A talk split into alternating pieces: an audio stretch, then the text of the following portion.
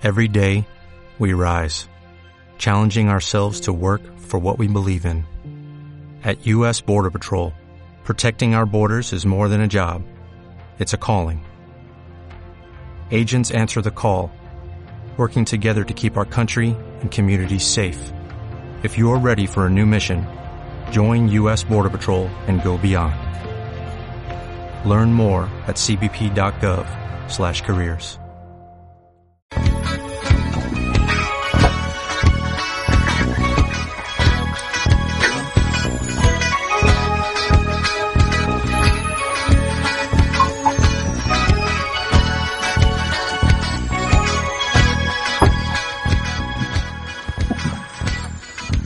Buenas noches, conciencias.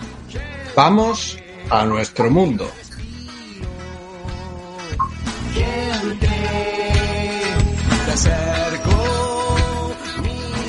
Estamos en Cuac FM en el programa Simplemente Gente, programa sobre la diversidad cultural en Coruña y sobre los derechos de las personas migrantes.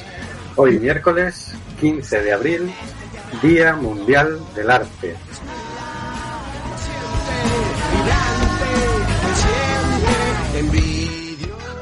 Volvemos, volvemos a las ondas, volvemos a la frecuencia modulada. Estamos de nuevo en el 103.4.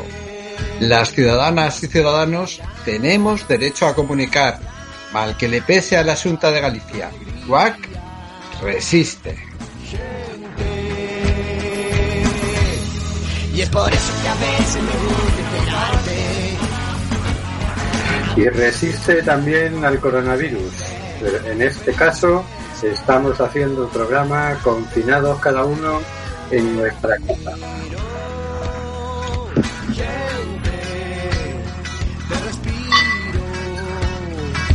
Gente.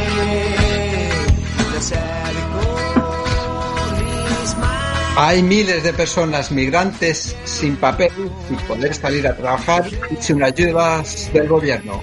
Regularización ya.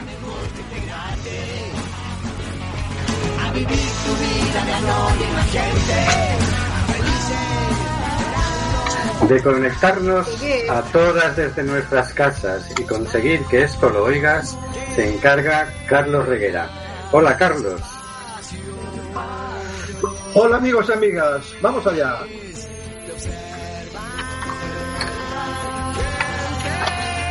Compartiendo confinamiento tenemos a Hortensia. Hola Hortensia.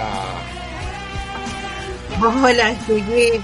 Es que había perdido el bus, corazón. Tenemos también a Oscar G. Buenas noches, Oscar. Hola, buenas noches Rubén, Hortensia, Carlos y nuestros invitados que estamos aquí todos soportando este maravilloso confinamiento. Hoy tenemos como personas invitadas a Pachi Hurtado de la ONG Ecos do Sur. Hola Pachi. Hola, ¿qué tal? Muchas gracias hacer- por invitarnos. Invitarme, vamos. A escucharme. ti por conectarte. Y a Celia López de Médicos del Mundo. Buenas noches, Celia. Hola, buenas noches a todos y a todas. Y también conduciendo magistralmente este programa tenemos a Rubén Sánchez, que va a hacer todo lo que puede y más para que fluya con mucha fluidez, valga la redundancia, este amordazado programa. Buenas noches, Rubén. Buenas noches. Amordazado porque seguimos amenazados por la ley Mordaza. Estamos Bueno. en el programa Simplemente Gente en Cuac FM, emitiendo nuevamente por el 103.4 de la frecuencia modulada. Y hoy vamos a hablar del aparato represivo contra las personas migrantes. La política migratoria del Estado español está inscrita en la política migratoria europea y básicamente regulada por la Ley Orgánica 4-2000 de 11 de enero sobre derechos y libertades de los extranjeros en España y su integración social. Esta ley regula que las personas extranjeras que quieran entrar en territorio español deberán ir acreditadas con pasaporte y visado. Ese visado es expedido en las oficinas consulares españolas en los países de origen. Y ahí comienza el gran lío. En términos generales podemos decir que si vienes de un país pobre, tienes muy difícil que te concedan el visado. Si a un turista español le pidieran lo mismo que a un turista peruano o senegalés, el turismo español descendería dramáticamente. Ese pequeño documento, el visado, es la clave del atentado contra el derecho a la libre circulación de las personas que hacen los estados europeos y, en concreto, el español. Es lo que explica que tantos miles de personas traten de entrar a Europa saltándose los puestos fronterizos. Así queda establecida la figura del o de la inmigrante ilegal. Por supuesto, no existe un registro de cuántas personas residen ilegalmente en territorio español. Estimamos que algo más de medio millón de personas. Esas personas que no tienen permiso de residencia carecen, por tanto, de diversos derechos. El más llamativo, el derecho al trabajo. Por lo tanto, se ven obligadas a trabajar informalmente. El cliché más difundido es el de los manteros, pero hay mucho más empleo sumergido de trabajo doméstico. También son famosos los trabajos en agricultura. Sobre esas personas se cierne un aparato represivo que vamos a caracterizar a grandes rasgos. En primer lugar, tenemos las detenciones. Según el informe de 2018 del Mecanismo Nacional de Prevención de la Tortura, ahora llamado Mecanismo Nacional de Prevención, una de las funciones del Defensor del Pueblo, en 2018 fueron detenidas 74.244 personas extranjeras por infracciones a la Ley Orgánica 4-2000, es decir, por estar en situación de irregularidad administrativa, un tercio aproximadamente del total de detenciones efectuadas. Hay que destacar que no se trata de 74.244 delincuentes detenidos, ya que la residencia ilegal es solo una falta administrativa, equivalente jurídicamente a no haber pasado la ITV o a saltarse un semáforo en rojo. Resulta llamativo tanto trabajo policial no dedicado a perseguir la delincuencia.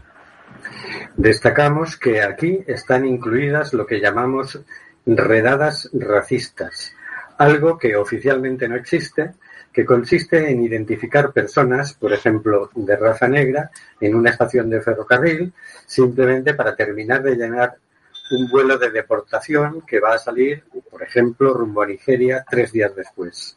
La idea es detectar personas sobre las que conste una orden de expulsión para poder reportarlas de inmediato. Es fácil deducir que si ha habido en un año más de 74.000 detenciones, habrá habido muchísimas más identificaciones. Los centros de internamiento de extranjeros. Estos centros, según todos los juristas consultados, son una aberración jurídica, ya que suponen privar de libertad de movimientos hasta 60 días a personas que no han cometido ningún delito. Su única finalidad legal es garantizar la ejecución de la medida de repatriación dictada contra una persona extranjera. El informe del Mecanismo Nacional de Prevención nos muestra la siguiente paradoja en su tabla 10.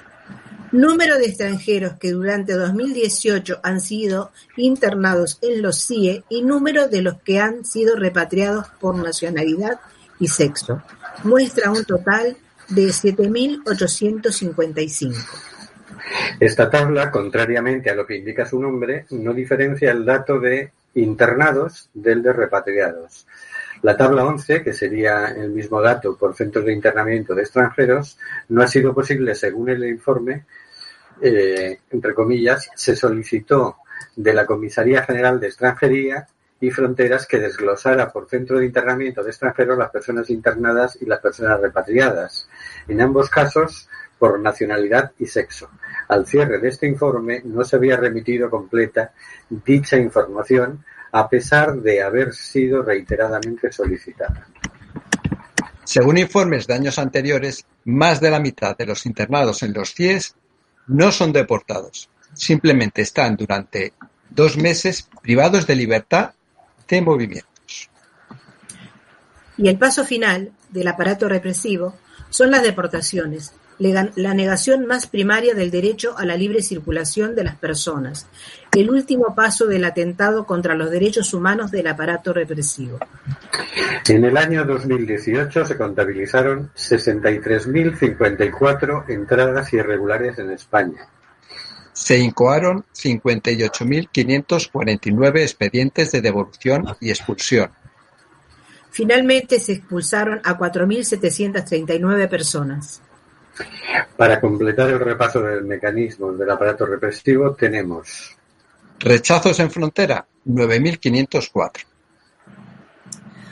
A este respecto, tenemos que lamentar el giro reciente del Tribunal Europeo de Derechos Humanos, que ha pasado de condenar las devoluciones en caliente a, lisa y llanamente, justificarlas. las otras cifras. Otras cifras que no constan en este informe son las de las consecuencias. ¿Cuántas personas mueren en el camino tratando de entrar en Europa? Tanto en el trayecto terrestre por África como en el Mediterráneo, la cifra, la gran cifra, es la de personas muertas por una política migratoria diseñada contra los derechos humanos. Recopilando, Tenemos en 2018 63.054 entradas irregulares, 74.244 detenciones, 7.855 ingresos en centros de internamiento de extranjeros, 58.549 expedientes de devolución y expulsión, 4.739 expulsiones. Solo con estos datos en la mesa, uno se pregunta, ¿todo esto para qué?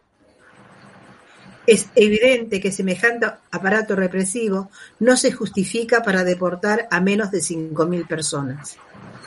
Pensemos en el coste que tienen los vuelos de deportación, el mantenimiento de las vallas de Ceuta y Melilla, el mantenimiento de los centros de internamiento de extranjeros, el de toda la burocracia asociada, el del personal de cuerpos de policía y guardia civil, los acuerdos con Marruecos, Senegal, Mali, etcétera. Todo esto es para deportar a 4.739 personas de un total de 63.054 personas que han entrado irregularmente. Obviamente no. La consecuencia directa del aparato represivo es que va creando una población sin derechos, atemorizada, que huye de la vista de la policía, que puede ser explotada sin que la denuncia ni, que se quejen y que es cotidianamente maltratada. La principal función de este aparato represivo millonario es mantener atemorizada a la población inmigrante irregular. Que nos expliquen qué tiene esto que ver con el respeto a los derechos humanos. Y vamos a escuchar la canción Al Alba de Luis Eduardo Aute que nos dejó la semana pasada.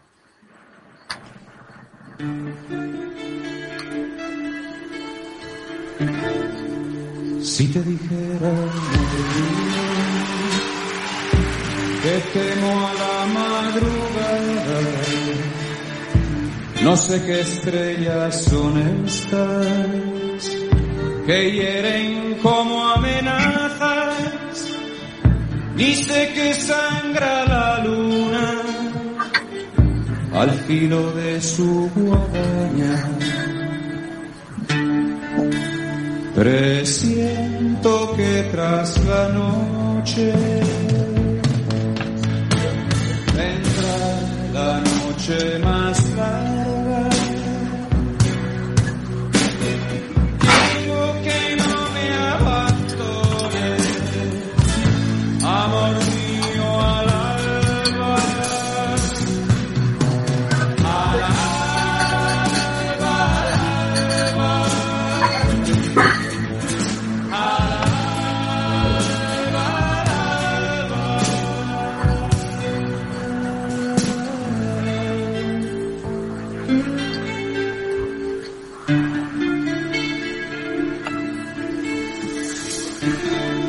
Los hijos que no tuvimos se esconden en las flores, comen las últimas flores.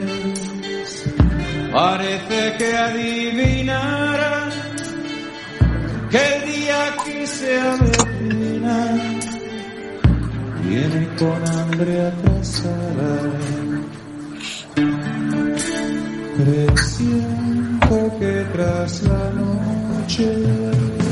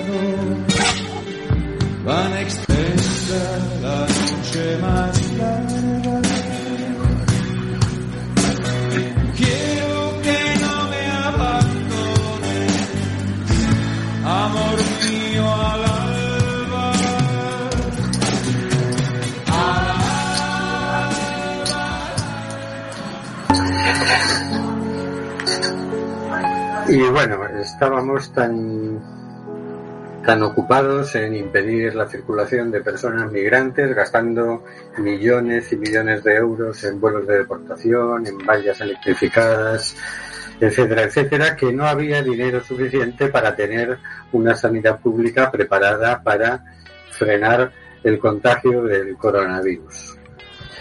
Nos preocupa particularmente, ya que se ha paralizado toda la actividad económica para, para evitar el contagio, la situación que están eh, viviendo las personas en situación de irregularidad administrativa, personas que residen aquí, que viven aquí, pero que no se les reconoce legalmente su residencia y que, por lo tanto, se les, de- se les deniega la tarjeta sanitaria.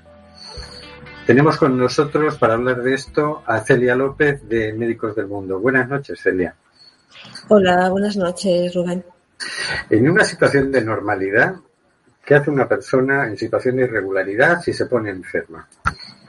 Bueno, eh, según el Real Decreto el, por el que nos tenemos que regir, el 7 de 2018, eh, ese Real Decreto, que supuestamente tenía una filosofía eh, de sanidad universal, cobertura sanitaria para todo el mundo, pues este Real Decreto hizo que, por la interpretación eh, restrictiva de, la Junta de Galicia, eh, estuviese limitada el, acceso a, a la sanidad, a la tarjeta sanitaria, durante tres meses para todas las personas, incluidas para las personas más vulnerables, como eran eh, menores, niños y niñas, embarazadas, eh, solicitantes de protección internacional o mujeres tratadas. También había el caso de personas en- de- con enfermedad contagiosa, ¿no?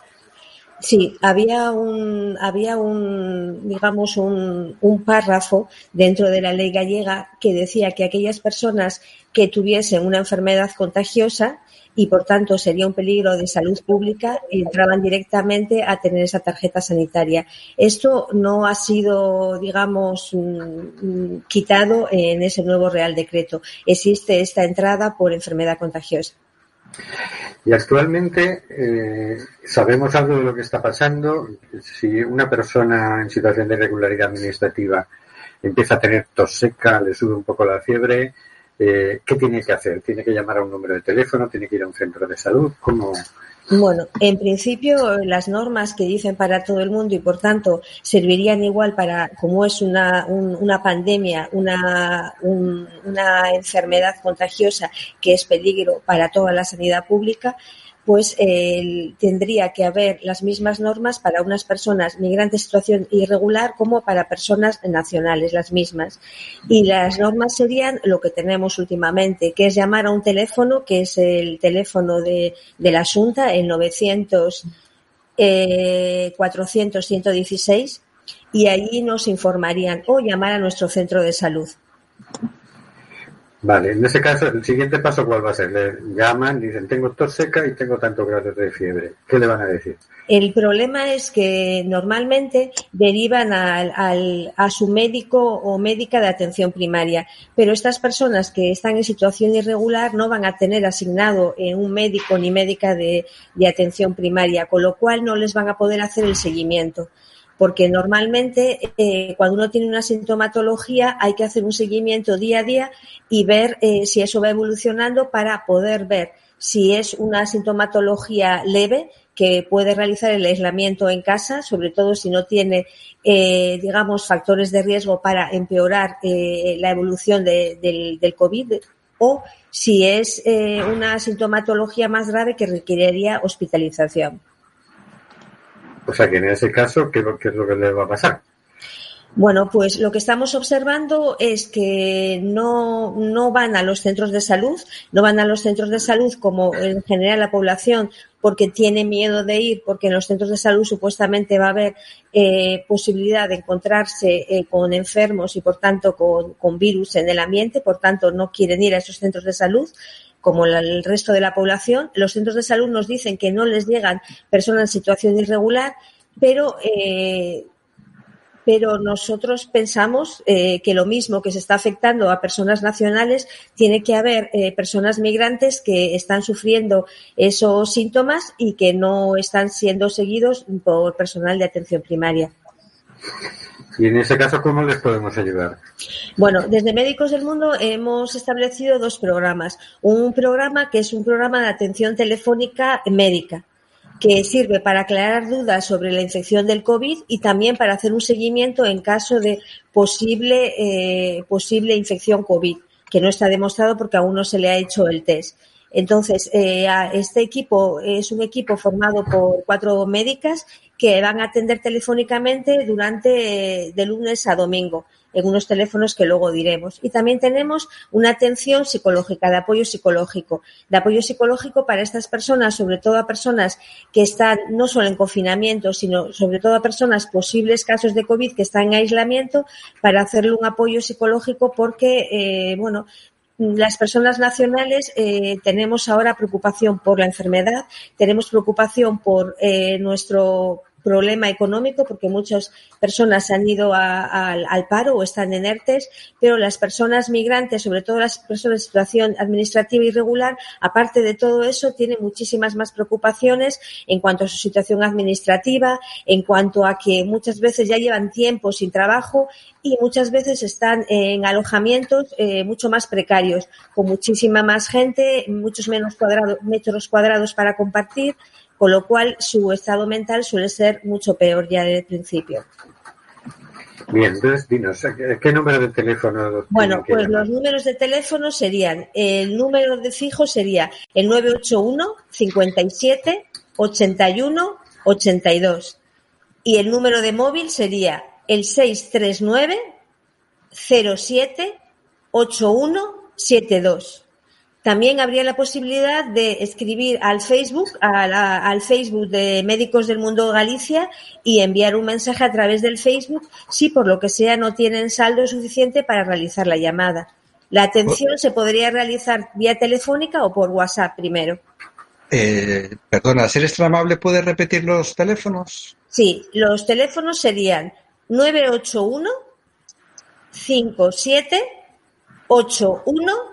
8182 y el móvil 639 07 8172. Muy bien, entonces recopilando decimos, mm, nos llama la atención que no están llegando personas en situación de irregu- irregularidad administrativa a los centros de salud.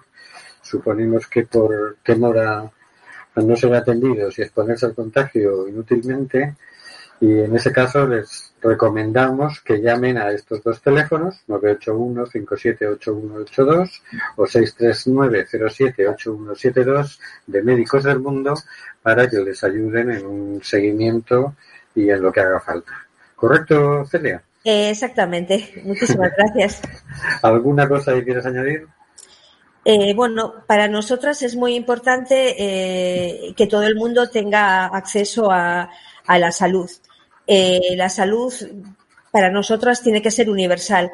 Por tanto, en esta pandemia que afecta a todos y a todas, eh, es importante que todo el mundo esté atendido y que sea seguido su proceso. Y por tanto, ofrecemos para ello nuestro apoyo.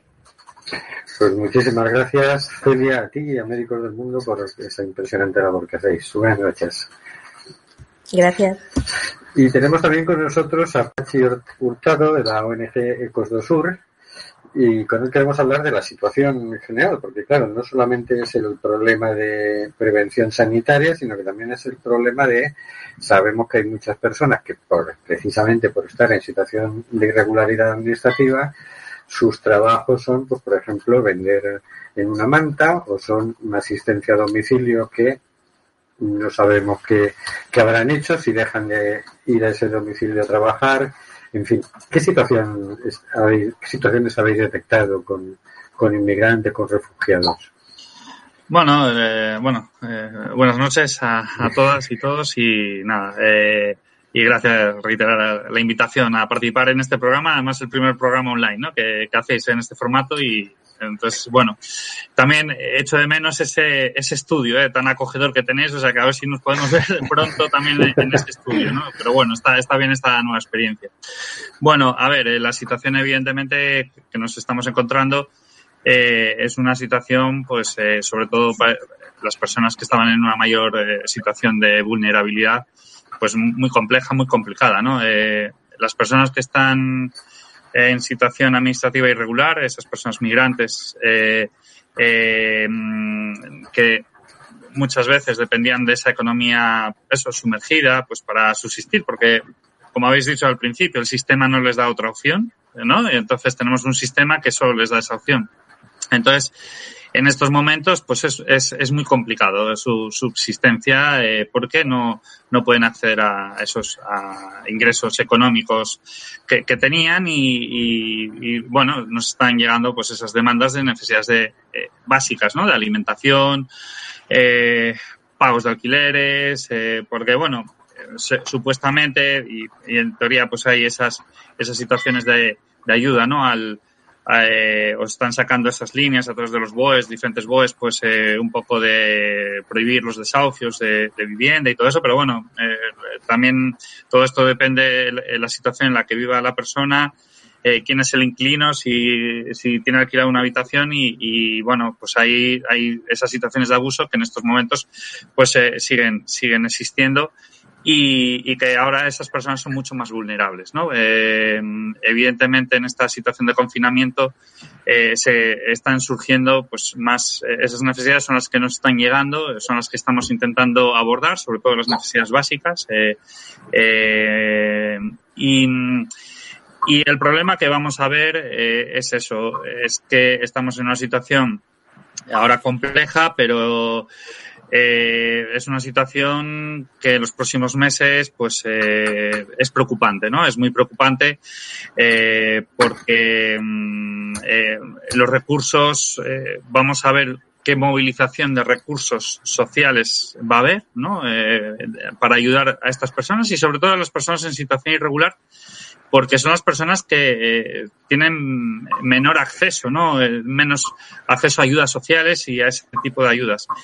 Actualmente, a corto plazo, estamos viendo una movilización muy, muy, muy positiva de, las administraciones locales, eh, autonómica también, eh, las ONGs, las entidades. Eh, bueno, estamos, creo que entre, entre todas las entidades, estamos intentando pues, abordar la situación e intentar que nadie pues se quede, pues eso, sin subsistencia, sin, sin esos recursos básicos. Eh, el problema es, es, ver un poco que eh, esa situación probablemente se prolongue muchos meses. La, pandemia no es algo que se solucione de un día para otro, como estamos viendo, ¿no? Eh, y aún no, no, no, tenemos una perspectiva clara de cuándo va a acabar este confinamiento.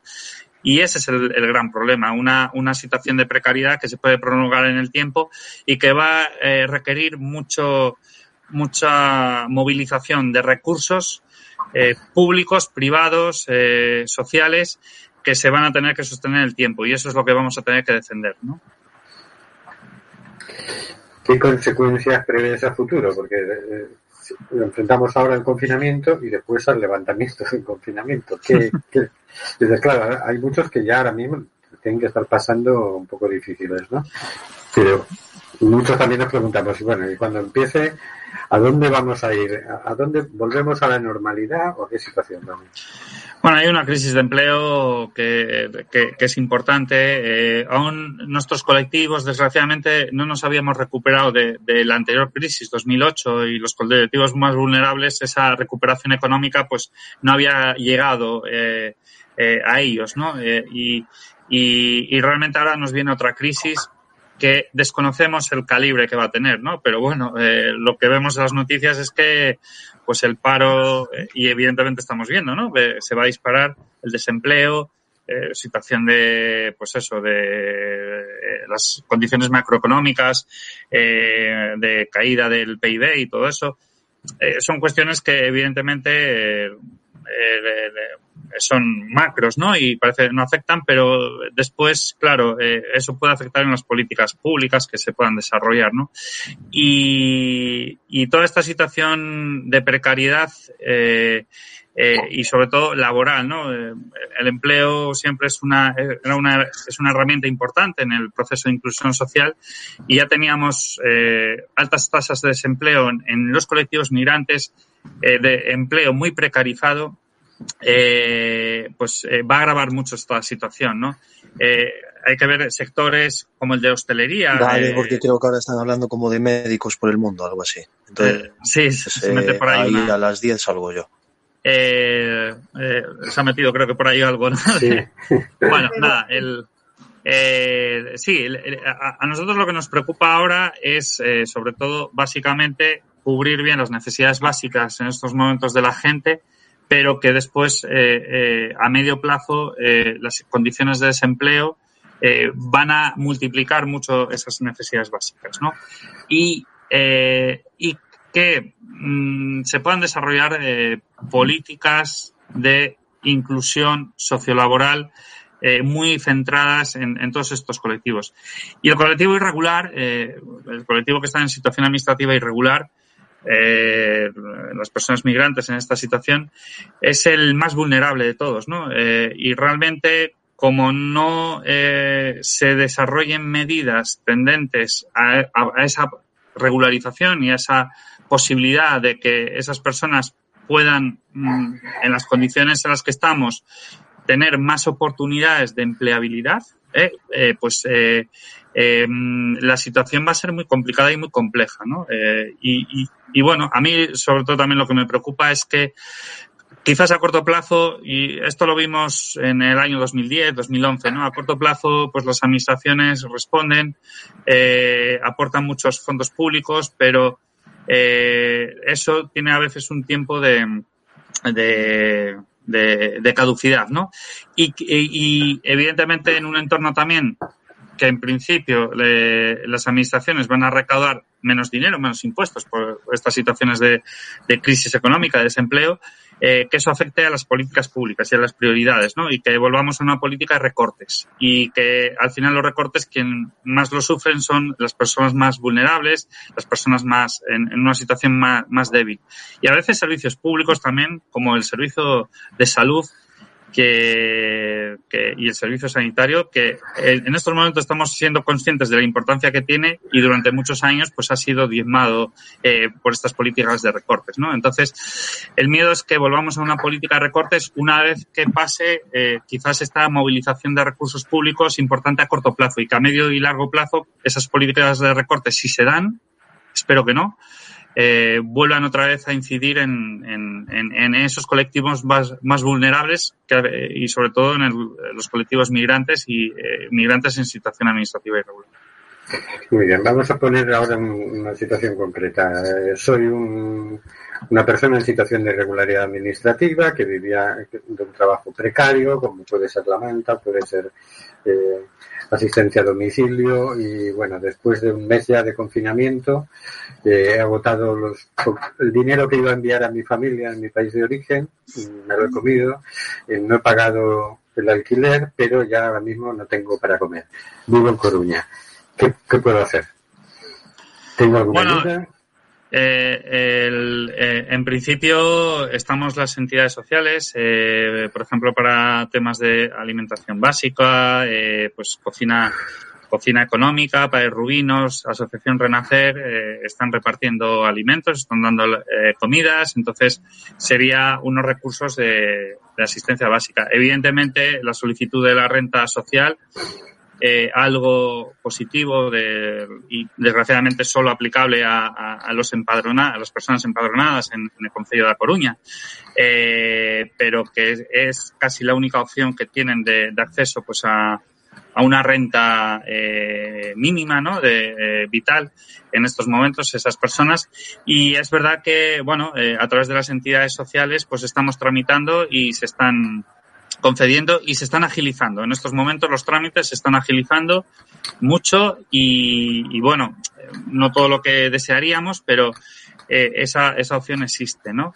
Y, y después, eh, bueno, eh, lo importante es eh, valorar, también existen todos unos recursos sociales gracias a todas las entidades que en esta ciudad siguen trabajando a pesar del confinamiento en el tema sanitario médicos del mundo, eh, otras entidades, eh, SOS Racismo, ONG Viraventos, eh, Ecos do Sur, eh, Fundación Teranga, estoy hablando de, de Cáritas y, y Cruz Roja y todas las entidades de, de la ciudad, pero bueno, sobre todo las enfocadas a inmigración, todas estamos trabajando eh, al 100%, bueno, en la medida que podemos también, eh, preservando también la seguridad de nuestras personas usuarias, es decir, por, eh, intentando pues trabajar de forma telemática con ellas, eh, siguiendo el, el, apoyo, el asesoramiento.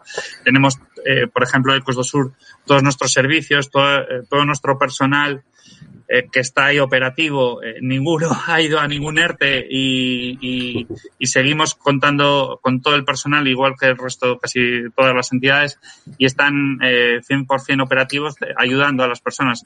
Las, las psicólogas están con un trabajo muy, muy importante ¿no? de, apoyo psicológico. Por problemáticas que hemos, bueno, que se han comentado antes y que, que, que, también nos afectan a todos, ¿no? Pero sobre todo a personas migrantes en situaciones de máxima precariedad, pues eh, inciden mucho más.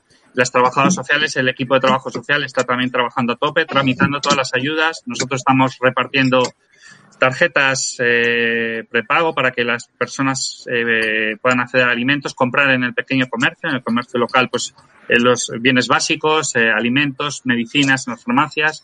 Eh, todo el equipo, pues eh, también eh, de, que trabaja en el programa de, de, trata de nuestra organización, las mujeres víctimas de trata, que son un colectivo y bueno, médicos del mundo lo conoce bien, eh, en, en, en, una especial situación de precariedad en estos momentos y también, eh, bueno, eh, evidentemente también víctimas ¿no? de, situaciones de abusos y, y, que nosotros estamos intentando, pues eso, con el resto de entidades de la red gallega de contra la trata, pues de seguir prestando servicio y ayuda, ¿no? Entonces, bueno, realmente estamos con los dispositivos todos abiertos a una nueva situación, pero intentando prestar ayuda para que ninguna persona en esta ciudad eh, se quede sin una asistencia social básica, ¿no? Uh -huh. O sea que, por sintetizar, diríamos, por un lado, para el tema de alimentos tenemos a la cocina económica, tenemos al albergue del Padre Rubinos y tenemos a Renacer.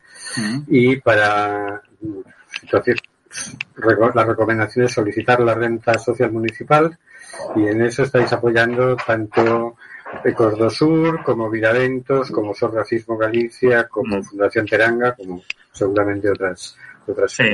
Exacto, estamos en contacto con servicios sociales del Concello de La Coruña, eh, un contacto muy directo, pues eh, básicamente, y bueno, eh, desde, desde servicios sociales también nos dicen que si conocemos cualquier caso que, que se quede en una situación desfavorecida, pues que lo comuniquemos que, y bueno, estamos viendo que se están movilizando. Está el pabellón abierto también para las personas sin hogar, el pabellón de Riazor, un recurso importante también en, ese sentido. Entonces, bueno, hay una movilización de recursos importante en estos momentos y las entidades estamos trabajando. Yo, eso, también daría el teléfono que tenemos en estos momentos eh, de atención a las personas, eh, que cualquier persona que tenga una necesidad que nos llame, que es el 881-965-692, es, eh, lo tenemos permanentemente abierto y tenemos un correo electrónico también para recepcionar todo tipo de consultas relacionadas con esta situación, eh, sea del tipo que sea. Las canalizamos a los diferentes eh, profesionales de la entidad y a, las enti- y a otras entidades en el caso de que, de que sea una temática que, no, que, que tengamos que derivar. ¿no? Es, es muy sencillo, es consultas arroba. Y también a través de nuestras redes sociales, evidentemente, nuestros perfiles de, Facebook de Ecos do Sur, eh, de Instagram o de Twitter, pues también la- las personas se pueden, eh, en todos es Ecos do Sur, eh, eh, pueden comunicar con nosotros y estamos permanentemente en, en, en atención y, y, bueno, estamos prácticamente trabajando, pues no diría las 24 horas, pero bueno, casi, casi, si quitamos Casi, las, casi. las horas de dormir, eh, pues eh, eh, estamos prácticamente 16 horas al día entre todos los servicios, pues prestando atención, pero bueno, y abiertos casi 24 horas porque, bueno, eh, el teléfono también está operativo prácticamente las 24 horas. Si no te importa, Pachi, ¿puedes repetir otra vez el teléfono Sí. y el correo?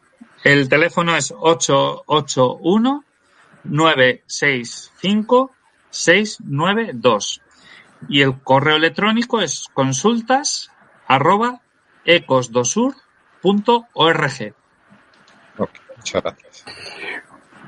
Pues muchas gracias, Pachi, y, y vamos a difundir esta información para que esto llegue a, a todos los barrios.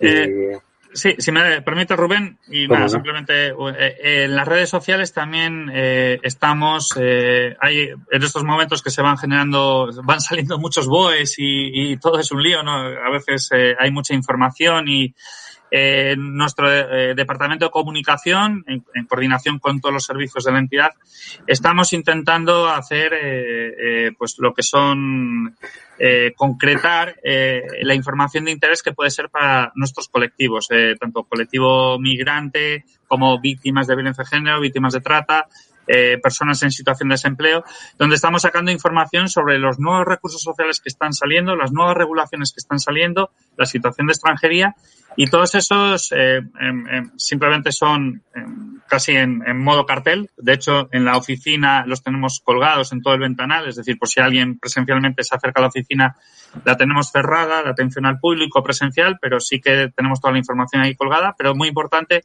que eh, nos sigan en las redes sociales, en Facebook o en Instagram, en Twitter, pero sobre todo en Facebook, donde estamos colgando toda esa información. Es información verificada, es decir, es verificada por nuestros profesionales y, ahí viene pues información de interés sobre recursos sociales activos, sobre qué pasar si me quieren desahuciar del alquiler o cómo están los procesos de extranjería en estos momentos funcionando o situación si tengo que solicitar una prestación al, al SEPE, al Servicio Público de Empleo.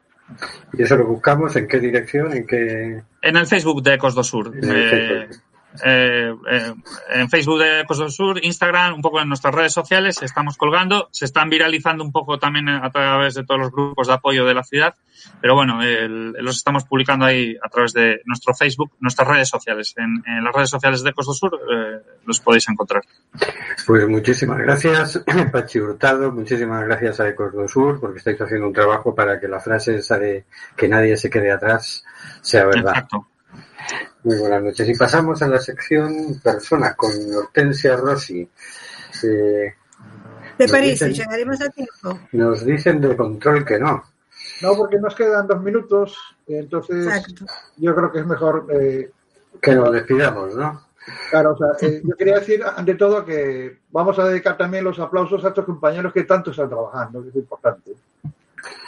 Pues con estos aplausos nos despedimos hasta el próximo miércoles. Esperemos que nos salga un poquito mejor la emisión. Hoy probábamos este método y al final, gracias a la ayuda del equipo técnico de CUAC, pues lo hemos podido sacar adelante.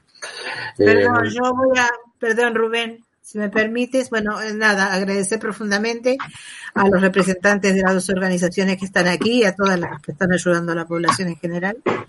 Y por otro lado, prometer que voy a tratar de llegar un poco antes de a la parada del bus para que me llegue en hora.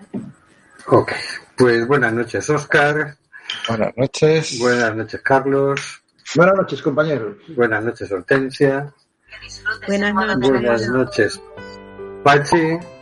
Buenas noches y salud en estos momentos tan importantes. Buenas noches, Celia. Buenas noches y muchísimas gracias por invitarnos. Vamos a ver.